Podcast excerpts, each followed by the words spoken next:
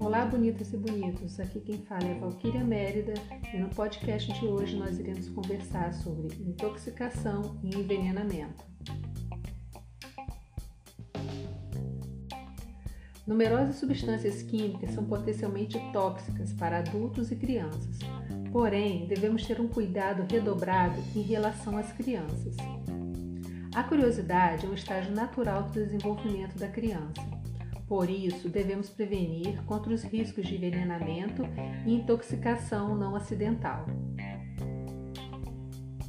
Quando expostas a agentes causadores de intoxicação e envenenamento, as crianças sofrem consequências mais sérias, pois elas são menores, têm um metabolismo mais rápido e os seus organismos são menos capazes de lidar com toxinas químicas. A intoxicação é a introdução de uma substância tóxica no organismo. As intoxicações podem ocorrer por medicamentos e por substâncias químicas. Existem vários tipos de intoxicação, mas os acidentes em geral ocorrem com a ingestão de excesso de medicamentos ou por substâncias químicas. Sabemos também que existem intoxicações e envenenamentos não acidentais, o que infelizmente tem sido muito comum em nossa, nossa sociedade. No caso decorrente de tentativas de suicídio, por exemplo. A absorção das substâncias químicas pelo organismo humano se dá por diferentes formas. Nós temos três vias principais: a via inalatória, a via oral e a via cutânea.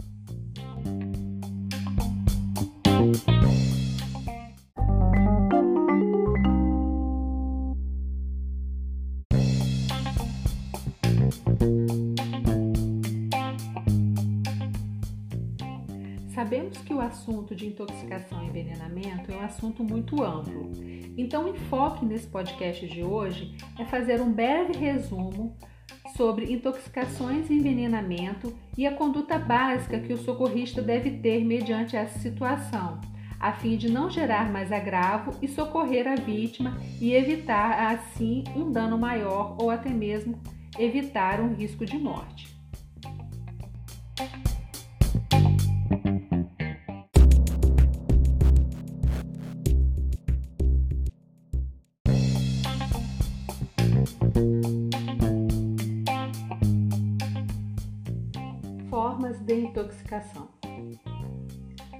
Absorção de substâncias químicas pelo organismo humano se dá por três formas, como nós já falamos, a via inalatória, a via oral e a via cutânea.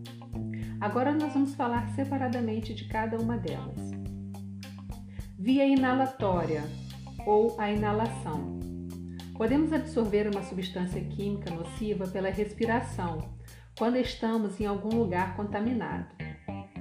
No caso de intoxicação por inalação, nossa primeira conduta como socorrista é remover a vítima para um local arejado.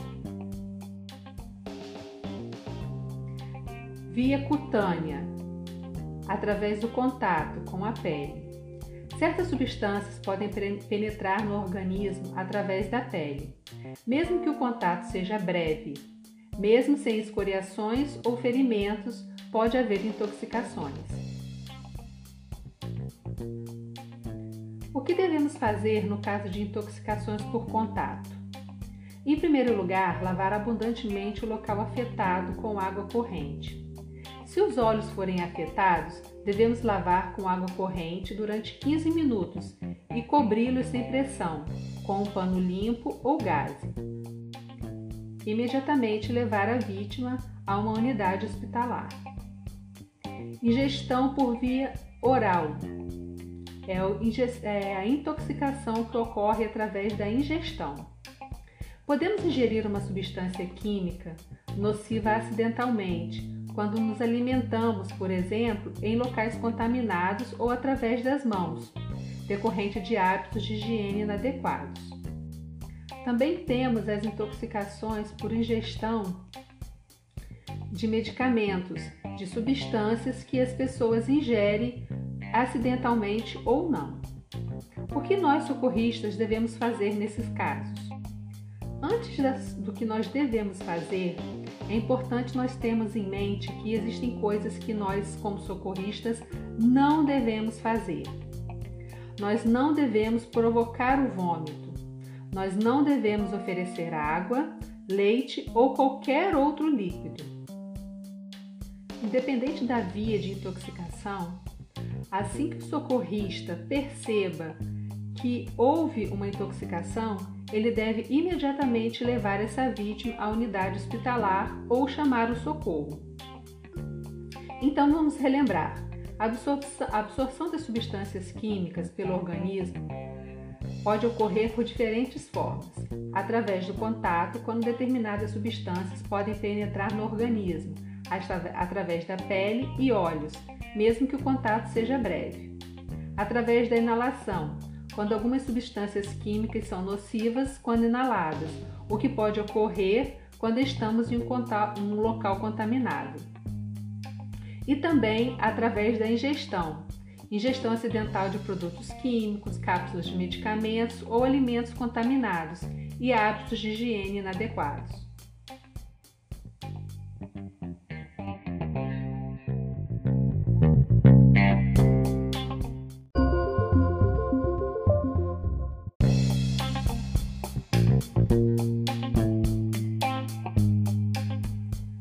Independente da via de contaminação, independente da via de intoxicação, existem alguns cuidados que nós devemos tomar no nosso dia a dia, seja em casa ou no ambiente de trabalho. Uma coisa importante: pessoas que trabalham com crianças ou que têm crianças em casa, nós nunca devemos dizer a uma criança que o remédio é doce e que tem um gostinho bom e que, por exemplo, que é uma balinha. A criança pode entender que aquele medicamento é um doce e pode ingeri-lo de forma acidental, provocando envenenamento. Outra coisa é que os medicamentos devem ficar trancados fora do alcance das crianças. Em relação a produtos de limpeza, nós devemos ter alguns cuidados. É importante guardar os alimentos separados dos produtos de limpeza, pois podem ocorrer contaminação. Também é importante guardar inseticidas, raticidas ou repelentes fora do ambiente de produtos alimentares. Os produtos de limpeza ou venenos ou repelentes, eles devem ser guardados em locais altos, longe do alcance de crianças. Outra coisa importante é que nós nunca devemos reutilizar embalagem de produtos químicos, pois isso pode causar intoxicações também. Caso ocorra alguma intoxicação, é importante ficar alerta a alguns sinais, como respiração difícil, desmaio, vômitos, perda de consciência, convulsão. Nesses casos, nós devemos tomar as medidas que nós já aprendemos durante nossas aulas de acordo com cada sinal de alerta. Mas o mais importante é, nós nunca devemos provocar vômitos, nós devemos chamar o socorro e, se possível, é identificar o agente causador. Se for o caso de um produto químico, nós devemos guardar a embalagem para levar à unidade hospitalar para que o tratamento específico seja realizado.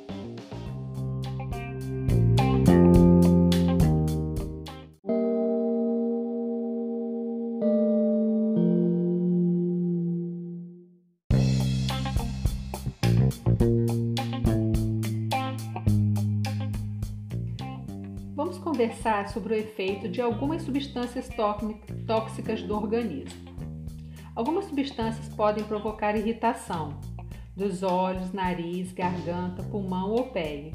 Geralmente são causadas por produtos que se apresentam em formas de gases ou vapores, como os vapores de ácidos, amoníacos, solventes, removedores, cimento e poeira, por exemplo. Existem algumas substâncias que causam asfixia. Algumas substâncias químicas que são asfixiantes, como por exemplo o monóxido de carbono, o dióxido de carbono, acetileno e o metano. Outras substâncias provocam anestesia, que são causadas por determinados gases ou vapores após inalados, causam sonolências ou tonturas, como por exemplo éter etílico, acetona e clorofórmio.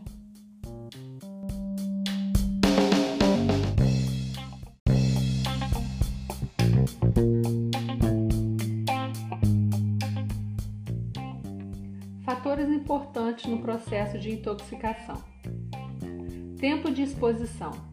Quanto maior for o tempo em que a pessoa ficou exposta aos produtos químicos, maiores serão as possibilidades desse produto causar danos maiores ainda à saúde do indivíduo. Concentração do agente. Quanto maior for a concentração do agente químico, maior será a chance de poder causar um efeito danoso à saúde e até mesmo um risco de morte. Toxicidade. Algumas substâncias são mais tóxicas que outras, se comparadas com a mesma concentração. Natureza da substância: se é um gás, se é um líquido, se é o vapor. Isto tem relação com a forma de entrada desses tóxicos no organismo. Susceptibilidade individual. Algumas pessoas são mais sensíveis do que outras a determinados agentes químicos. De uma forma geral, podemos dizer que os sintomas causados por uma intoxicação dependem do tipo do veneno, da quantidade ingerida, da idade do indivíduo, do estado da saúde que a pessoa apresenta e da quantidade que foi ingerida. A primeira conduta a ser adotada é a verificação se realmente houve intoxicação ou envenenamento nós precisamos ter certeza desse fato. Entretanto, podemos suspeitar de envenenamento ou intoxicação em qualquer pessoa que manifeste alguns sinais e sintomas. Vamos citar alguns para que vocês compreendam melhor. Sinais evidentes na boca ou na pele de que a vítima tenha mastigado, engolido ou aspirado, ou estado em contato com uma substância tóxica, por exemplo a pessoa pode ter um aumento da salivação, um aumento ou diminuição das pupilas dos olhos, sudorese excessiva, respiração alterada, inconsciência,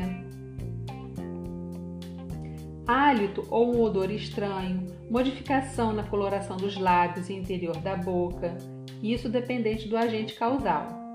Pode apresentar diarreias, lesões cutâneas, queimaduras intensas no limites definidos como bolhas, apresentar convulsões, náuseas, vômitos, sonolência, confusão mental, torpor ou outras alterações de consciência. Também pode apresentar sensação de queimação na boca, garganta ou estômago. Também pode apresentar ainda queda de temperatura que se mantém abaixo do normal, ou paralisia. Os conhecimentos básicos de primeiro socorro são fundamentais, pois eles podem salvar uma vida.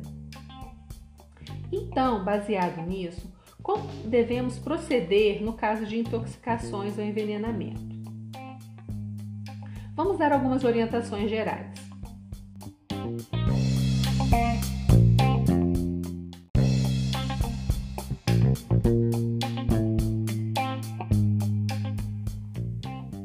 Orientações gerais. É importante os cuidados com a segurança do socorrista, evitando que este entre em contato com o produto intoxicante. Devemos remover a vítima para um local arejado, afrouxar as suas vestes, caso estejam contaminadas, nós devemos retirá-las ou cortá-las. Nunca devemos deixar a vítima sozinha. É importante deixar a vítima falar, deixando-a mais confortável possível, e também desta forma nós podemos coletar dados do que realmente aconteceu com ela. No transporte da vítima, é importante que ela seja transportada na posição lateral, a fim de evitar aspirações de vômito, caso isso ocorra. Também devemos transportar junto à vítima o resto das substâncias ou recipientes que foram encontrados ao lado dela, que no caso seriam os possíveis agentes causadores da intoxicação ou do envenenamento. E o mais importante, levar a vítima imediatamente a uma unidade hospitalar.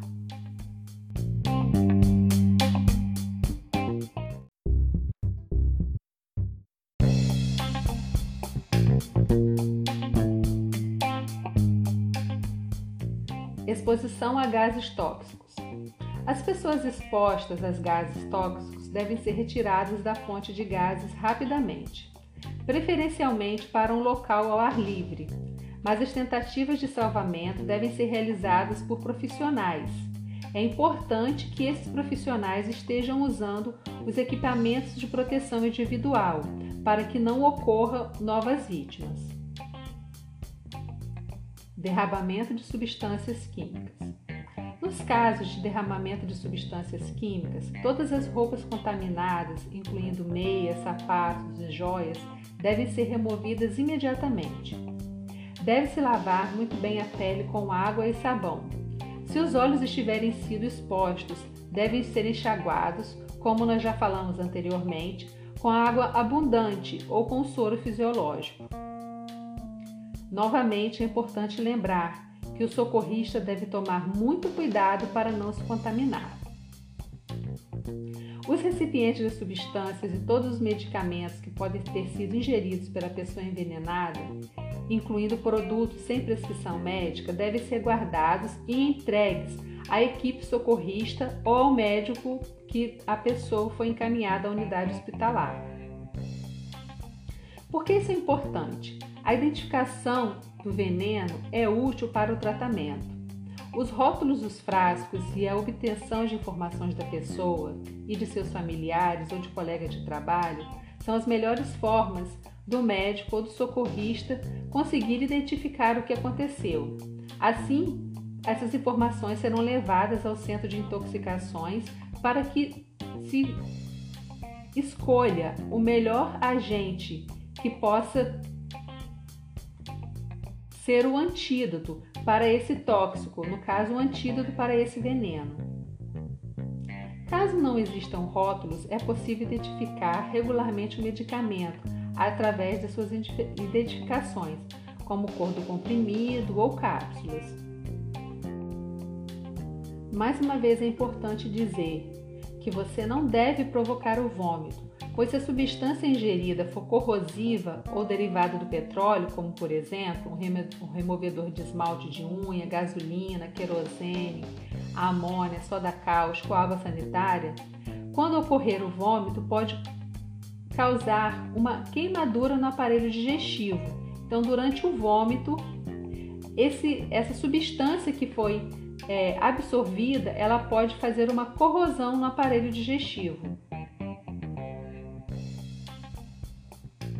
Sabemos que antigamente a indução do vômito era muito comum, porém, atualmente isso é muito importante que seja evitado porque o que acontece? O vômito induzido, ele provoca apenas uma remoção de uma pequena parte do veneno e ainda pode trazer queimaduras ao aparelho digestivo, então nós devemos evitar. Porém, caso a vítima tenha necessidade de vomitar, nós não devemos impedir. Então, nós não devemos impedir o vômito, mas nós também não devemos provocá-lo. Então, se a vítima tiver necessidade de vomitar, nós devemos deixar a vítima livre. Mas nós não devemos provocar esse vômito. Apenas se ele for espontâneo, nós devemos deixar que ele aconteça. Essa vítima, ela deve ser encaminhada o mais rápido possível ao serviço de emergência, independente do que tenha acontecido, independente do seu agente causal, essa vítima deve ser levada ao socorro o mais rápido possível.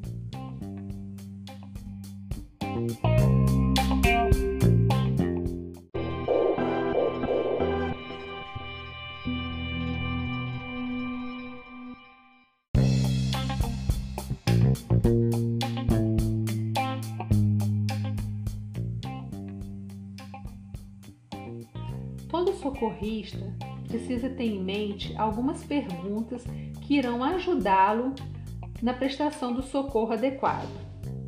Por exemplo, ele tem que perceber e tem que se indagar quais os sintomas que aquela vítima está apresentando. Qual foi o produto que foi ingerido? Qual foi a quantidade que foi ingerida? Ao avaliar o cenário, ele deve procurar por frascos que podem ter sido usados como substância que a vítima ingeriu, inalou ou teve o contato com a pele. Observar esse frasco, a quantidade que ele foi utilizado. É importante também observar e tentar colher os dados do, da vítima, caso isso seja possível, se essa ingestão foi acidental ou não.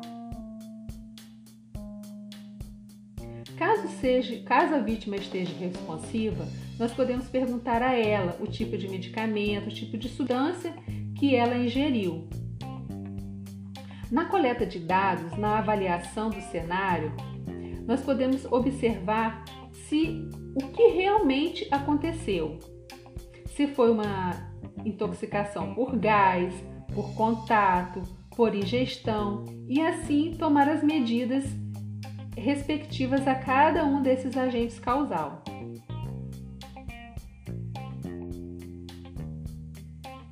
Picadas de animais venenosos. Existem muitos animais que são venenosos, que são peçonhentos. Nós podemos citar alguns. Por exemplo, a aranha armadeira, a aranha marrom, a aranha viúva negra, o escorpião amarelo, a cobra jararaca, a surucucu, cascavel, cobra coral verdadeira. Para cada um desses animais peçonhentos existem sinais e sintomas.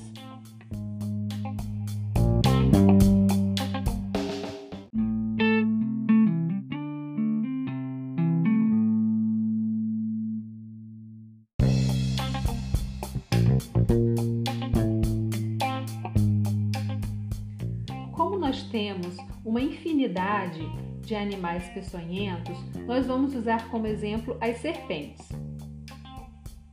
Após um acidente ofídico, uma coisa muito importante deve ser feita: é levar essa vítima o mais rápido possível ao hospital. Ao se deparar com uma vítima de animal peçonhento, a se deparar com uma vítima mordido por uma serpente, o que nós devemos fazer? Em primeiro lugar, devemos tranquilizar a vítima. O local da picada ele deve ser lavado com água e sabão. Na medida do possível, deve-se evitar que a pessoa ande ou corra, deixando-a deitada e o membro deve ficar imobilizado. Se possível, caso seja possível que a pessoa é, capture a serpente, é importante que ela seja levada à unidade de socorro. Assim, ela poderá ser identificada para que o soro seja específico. É importante não fazer o uso de torniquetes ou garrotes ou passar qualquer uma substância no local da, do ferimento, como folhas, pó de café é, ou qualquer outra substância. Nós não devemos passar nada, apenas lavar com água e sabão. Quando a pessoa é, passa alguma coisa no local, isso pode interferir negativamente e ainda pode ocorrer complicações como infecção. A vítima ela precisa ser removida o mais rápido possível, pois o veneno é altamente tóxico e existem alguns venenos que podem fazer com que ocorra uma necrose no tecido, chegando até mesmo a ter que amputar o membro afetado.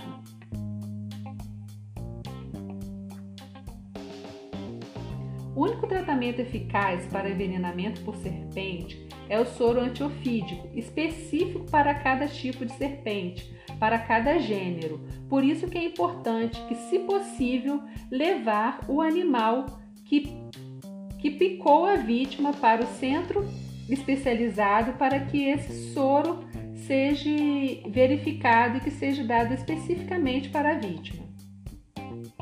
Quanto mais rápido isso for feito, quanto mais rápido a soroterapia for feita, menor será a chance de haver complicações.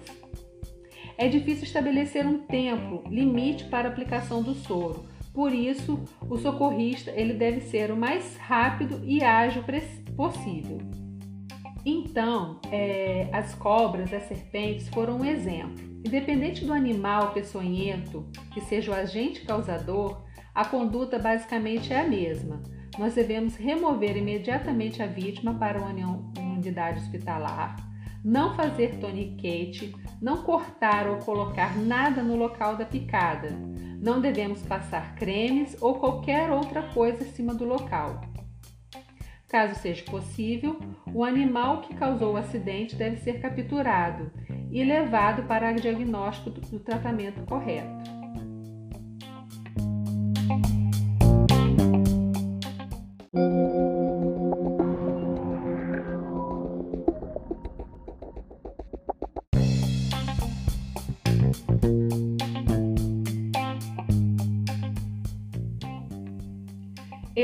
Podcast de hoje.